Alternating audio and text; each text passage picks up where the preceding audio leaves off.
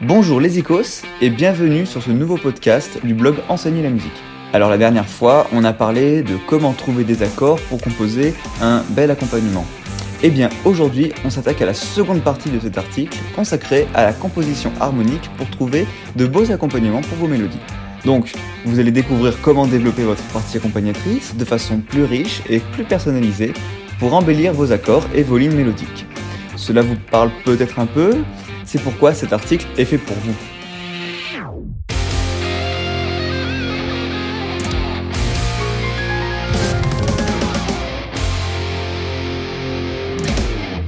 Alors premièrement, on va parler des renversements d'accords.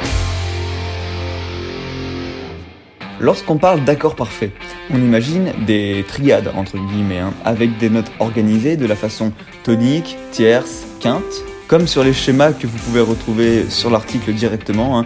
Euh, encore une fois, ce podcast est beaucoup plus accessible visuellement si vous allez le, voir directement sur le site. Hein.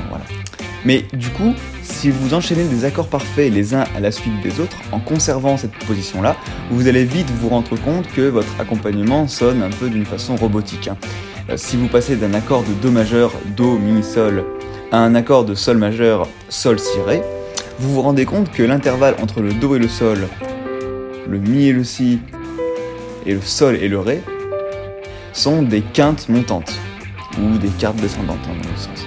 Or, le fait d'enchaîner des quintes parallèles, ou des quartes parallèles, va à l'encontre des règles de la musique dite traditionnelle. Beaucoup de styles l'utilisent, notamment dans le chant grégorien ou dans le rock, hein, mais sur un piano, le résultat est vite impersonnel et répétitif. Alors, comment remédier à cela? Tout d'abord, le renversement d'accords est primordial si vous souhaitez varier l'interprétation de vos accords. Euh, je ferai d'ailleurs un article et un podcast sur le sujet euh, pour mieux vous expliquer en détail son fonctionnement. Hein. Mais pour résumer, un accord parfait est constitué de trois notes, ce qui lui donne trois possibilités d'accords, dont la note à la base, ou à la basse, hein, du coup pareil, hein, est différente. Par exemple, un accord de Do majeur pourra avoir soit le Do, soit le Mi, soit le Sol à la basse, comme ceci. On appelle la première forme l'état fondamental, la seconde le premier renversement et la troisième, vous l'aurez deviné, le second renversement. Et vous pouvez constituer tous vos accords de ces trois façons différentes. Le but du jeu est de savoir quelle forme utiliser et dans quel cas. Alors notez bien que seule la note à la base permet de déterminer l'état de l'accord. Par exemple, les deux accords suivants là seront tous les deux à l'état fondamental puisque le Do est toujours à la basse. Donc par exemple Do Mi Sol et Do Sol Mi. Donc voilà, bien que les deux notes au-dessus du Do soient pas mises à chaque fois dans le même ordre, et eh bien à chaque fois on aura un accord de Do majeur à l'état fondamental. Maintenant, pour faire le bon choix, il faut prendre en compte deux paramètres.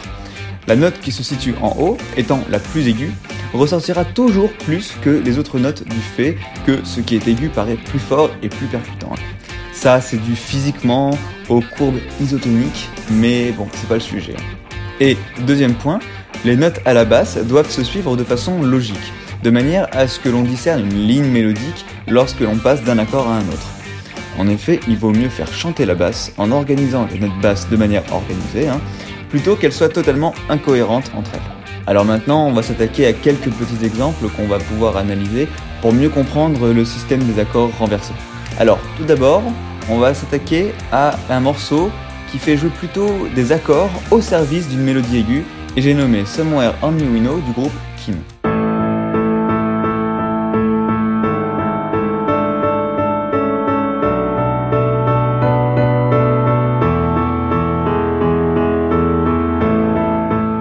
Donc dans ce morceau du célèbre groupe de pop piano rock, hein, composé d'une batterie, d'une basse et d'un piano pour la partie instrumentale, c'est le piano qui a le rôle d'organiser les accords d'accompagnement tout en ajoutant une basse complémentaire avec la main gauche et une mélodie dans l'aigu pour jouer le gimmick du morceau hein, que l'on peut écouter dans l'introduction. Néanmoins, même si ce morceau n'est pas très chargé en accords renversés, il est intéressant d'observer que les notes les plus aiguës des accords forment une belle ligne mélodique, qui rentre d'ailleurs vite dans la tête. Hein. Nous sommes donc un tant soit peu hors sujet vis-à-vis -vis des accords renversés, mais cet exemple est important pour vous montrer ce qui est renversé et ce qui ne l'est pas, puisque la meilleure façon de montrer quelque chose, c'est d'analyser son ou ses contre-exemples. Hein, voilà. Donc là, typiquement, c'était le cas. Deuxième exemple, on va prendre un morceau qui fait intervenir une basse chantante au sein des accords. Et là, j'ai pris l'exemple de Bohemian Rhapsody du groupe Queen.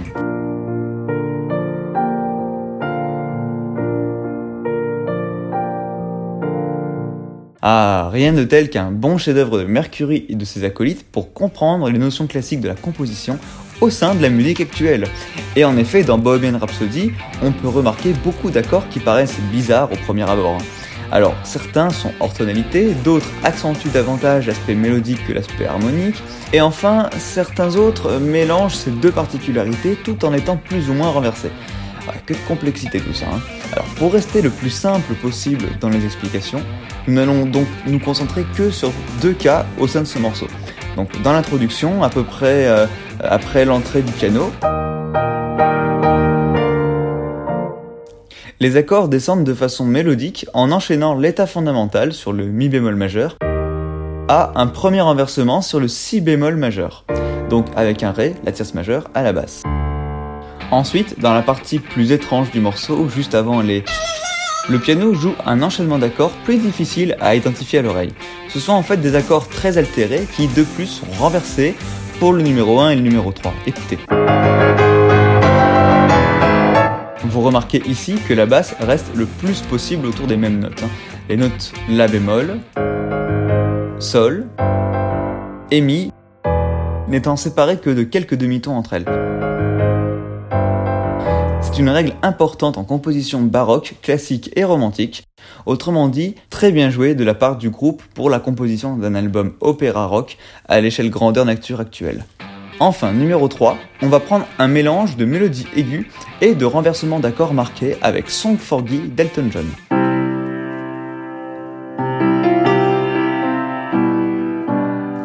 Dans ce dernier exemple, on s'attaque à un pionnier de la musique britannique, j'ai nommé Mr. Elton John. Et ce n'est pas pour rien qu'il a révolutionné la culture pop-rock.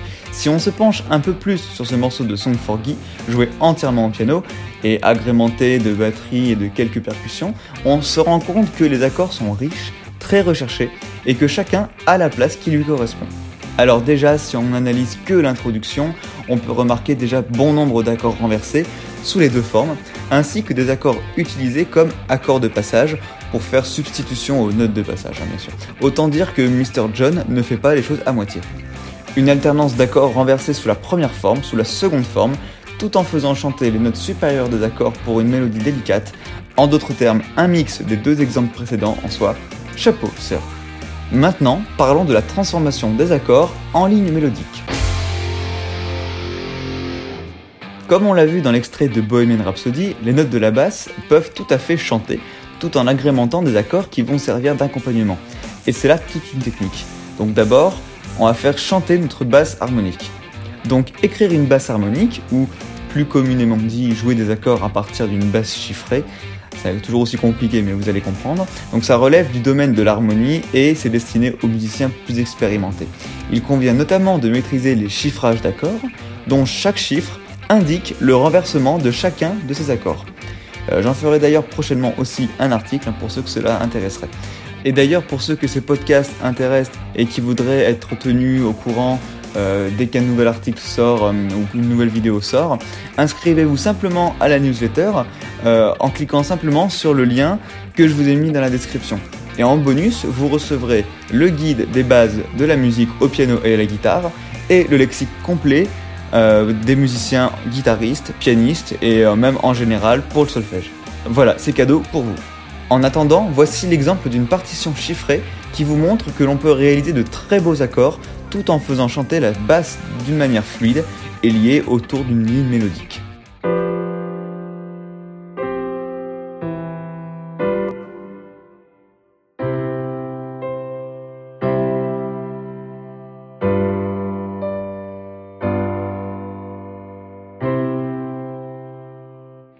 Cet exemple prouve qu'à partir de deux ou trois renversements d'accords, alors trois pour les accords à quatre notes, on peut arriver à composer une mélodie à la basse tout en intégrant les notes de celle-ci au sein d'accords. Et même si Elton John ou Freddie Mercury étaient des purs génies en la matière, vous n'avez cependant pas besoin d'être un crack en harmonie musicale pour composer de jolis morceaux recherchés. Vous peinerez sûrement au début, hein, comme tout, hein, mais le tout est de tester, retester, essayer, réessayer jusqu'à trouver ce qui sonnera le mieux à votre oreille. Alors maintenant, quelques exemples de réarrangement d'accords. Donc au-delà de l'aspect harmonique pur, vous pouvez agrémenter votre ligne mélodique en y ajoutant des notes de passage entre chacune des notes intégrées aux accords, ce qui donnera un résultat plus naturel et plus chantant. Donc par exemple, Sweet Child of Mine des Guns N' Roses. Donc c'est notamment le cas dans l'intro vers 15 secondes, hein, que la basse joue une vraie mélodie à part entière en se basant sur les notes de l'accord joué à la guitare, mais qui jongle d'une note à l'autre en jouant conjointement des notes de passage qui donnent un effet plutôt sympa. Donc je vous laisse écouter par vous-même.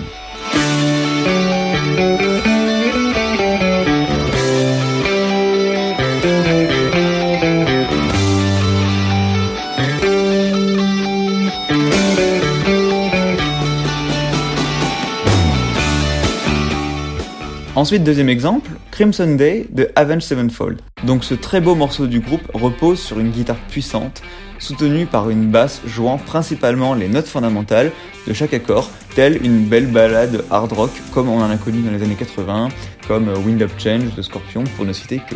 Et de ce fait, à plusieurs moments du morceau, on peut distinguer des montées et des descentes harmoniques jouées par la basse et par la guitare qui l'accompagne, mélangeant ainsi accords à l'état fondamental, qui représente quand même la plus grosse partie du morceau, avec des accords renversés sous la première et la seconde forme.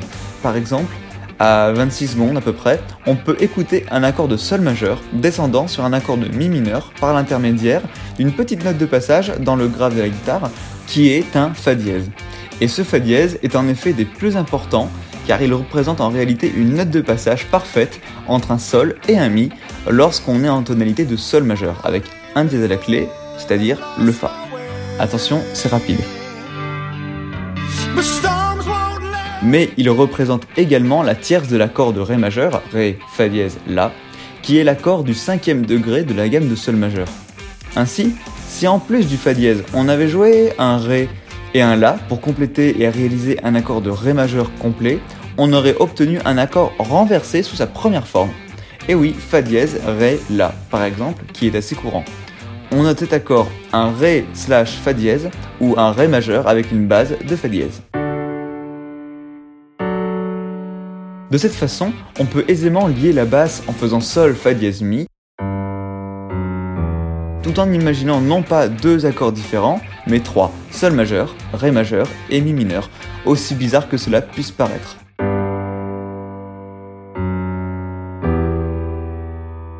On retrouve d'ailleurs ce même phénomène dans le couplet de Nothing Else Matter de Metallica, à une minute tout pile, à chaque fois que la guitare reprend une nouvelle partie du couplet vous ne verrez dorénavant plus les choses de la même façon.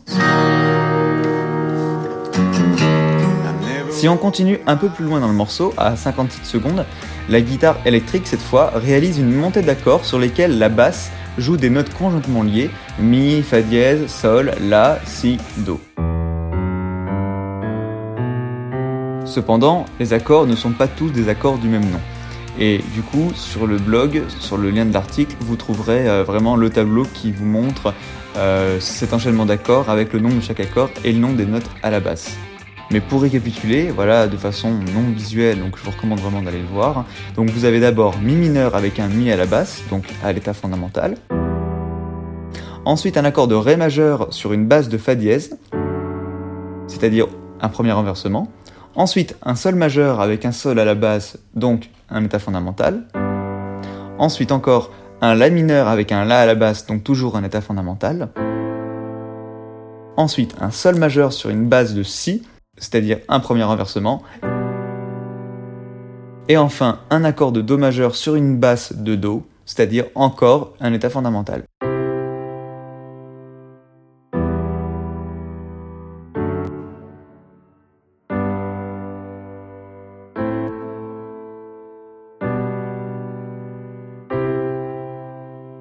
Et encore plus loin dans le morceau, le groupe réitère le schéma, mais cette fois-ci en descendant vers 1 minute 29.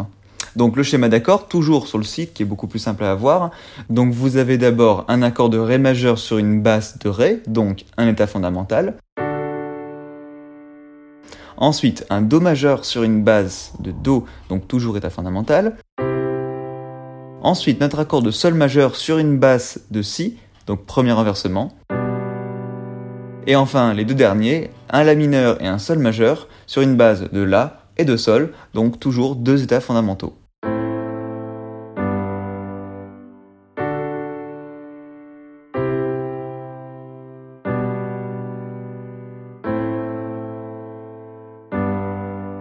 Et en réalité, l'accord de Ré majeur est maintenu tout le long de la descente, et c'est la basse qui joue conjointement les notes pour descendre jusqu'au sol, ce qui nous donne en théorie une suite d'accords plus complexes, mais qui sont en réalité des simples accords parfaits de Ré majeur, avec une basse indépendante. Alors voilà de façon audio comment ça rend.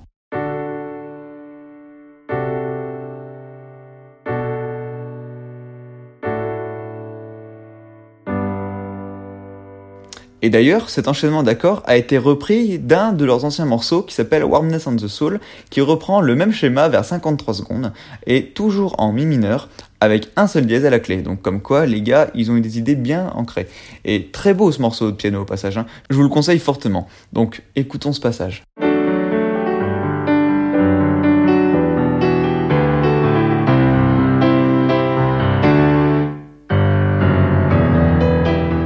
Voyez, c'est le même enchaînement d'accords. Bon, et enfin, troisième point, on va parler de 5 exemples d'accompagnement à utiliser pour composer. Donc, dans la plupart des cas, lorsque l'on compose une ligne d'accompagnement, on ne joue pas de simples accords plaqués. Ceci est totalement anti-musical, si on peut dire ainsi, et ne permettra pas de faire ressortir des émotions du morceau que l'on compose.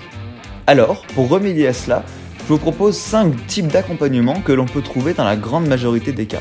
Tout d'abord, les arpèges aller-retour. Donc cet exemple illustre parfaitement ce que l'on retrouve dans les grandes œuvres classiques et romantiques, et notamment chez Chopin et chez Liszt. Le procédé est entre guillemets simple, hein, mais en théorie. Le tout est de trouver les bons enchaînements d'accords et de les faire sonner aussi brillamment que l'ont fait ces deux génies de la musique, hein, parmi tant d'autres. Il vous suffira de développer votre accord, qu'il soit parfait, de septième, de neuvième, ou de toute autre nature, et de jouer toutes les notes qui le composent, Certaines notes peuvent être rejouées à l'octave supérieure, bien sûr, sur un nombre de notes identiques et de façon récurrente, avec toujours le même motif. Donc, dans l'exemple qu'on va écouter, on remarque que l'accord complet est un Do dièse mineur, décomposé sur 12 triolets de croche par mesure. Et les notes sont toutes des Do dièse, Sol dièse, Mi, mais dans un ordre différent. Et voilà ce que ça donne. Ensuite, on va parler des accords entre guillemets par développement. Alors ça, c'est le petit nom que moi j'ai donné. Je sais pas s'il y a vraiment de nom pour ça, mais en tout cas, vous voyez, ça ne change pas la vie. Bon, du coup, pour rester dans le domaine du romantique, et notamment de Chopin, on peut se rendre compte d'un procédé qu'il utilise très souvent.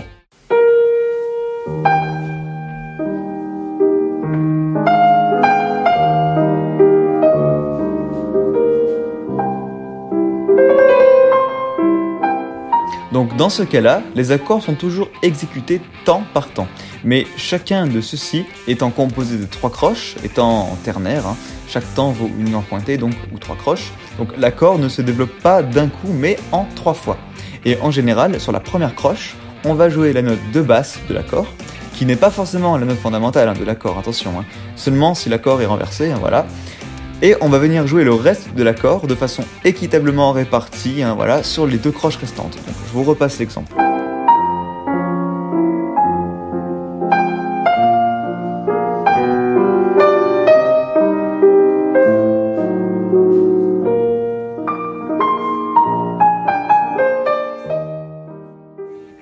Ensuite, troisième motif, la walking bass dans le jazz et le blues. Donc là, c'est peut-être un mot que vous connaissez pour beaucoup de gens. Euh, parce que dans le jazz, le blues et le rockabilly, la basse est généralement jouée par un instrument indépendant de celui qui joue les accords.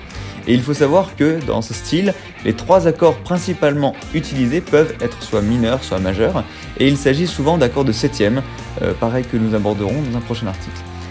pour la basse, on se base sur la gamme de la tonalité principale et on la joue conjointement de façon régulière, souvent en croche, hein, en essayant d'intégrer de temps en temps la blue note, donne ce petit côté blues en fait.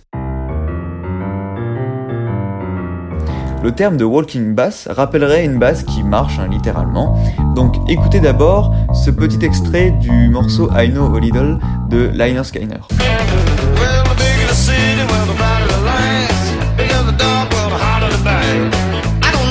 Et maintenant, concentre-nous que sur la basse. Voilà, écoutez. Voilà, vous devez comprendre ce que je voulais dire du coup. Alors si vous n'êtes pas bassiste, c'est également un exemple de motif que vous pouvez réaliser à la main gauche du piano ou à la guitare, comme dans cet exemple du très célèbre euh, Guitar Boogie d'Arthur Smith, repris par Tommy Emmanuel.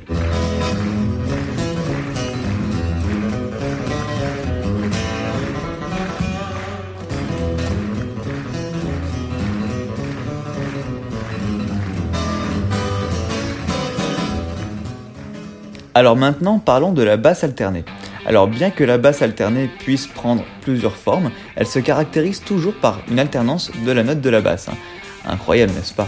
Avec le reste de l'accord du premier degré de la gamme. Donc la première basse jouant le premier degré de la gamme par exemple, et la seconde le cinquième degré, hein, par exemple.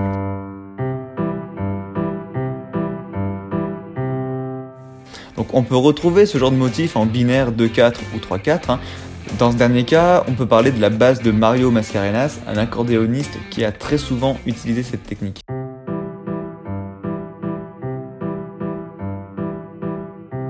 Il s'agit en fait de jouer la basse sur le premier temps et le reste de l'accord joué répétitivement sur le second et troisième temps, ce qui peut faire penser à un rythme de valse entre autres. Pour le 2-4, voici un exemple que l'on peut retrouver lorsque l'on écoute le couplet de Viva la Gloria, Little Girl de Green Day.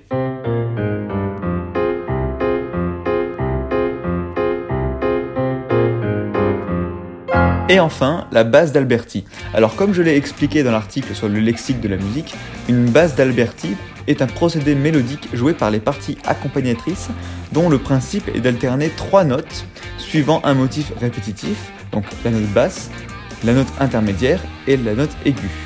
C'est d'ailleurs ce que l'on retrouve au début de la sonate en Do majeur K545 de Mozart que vous connaissez tous.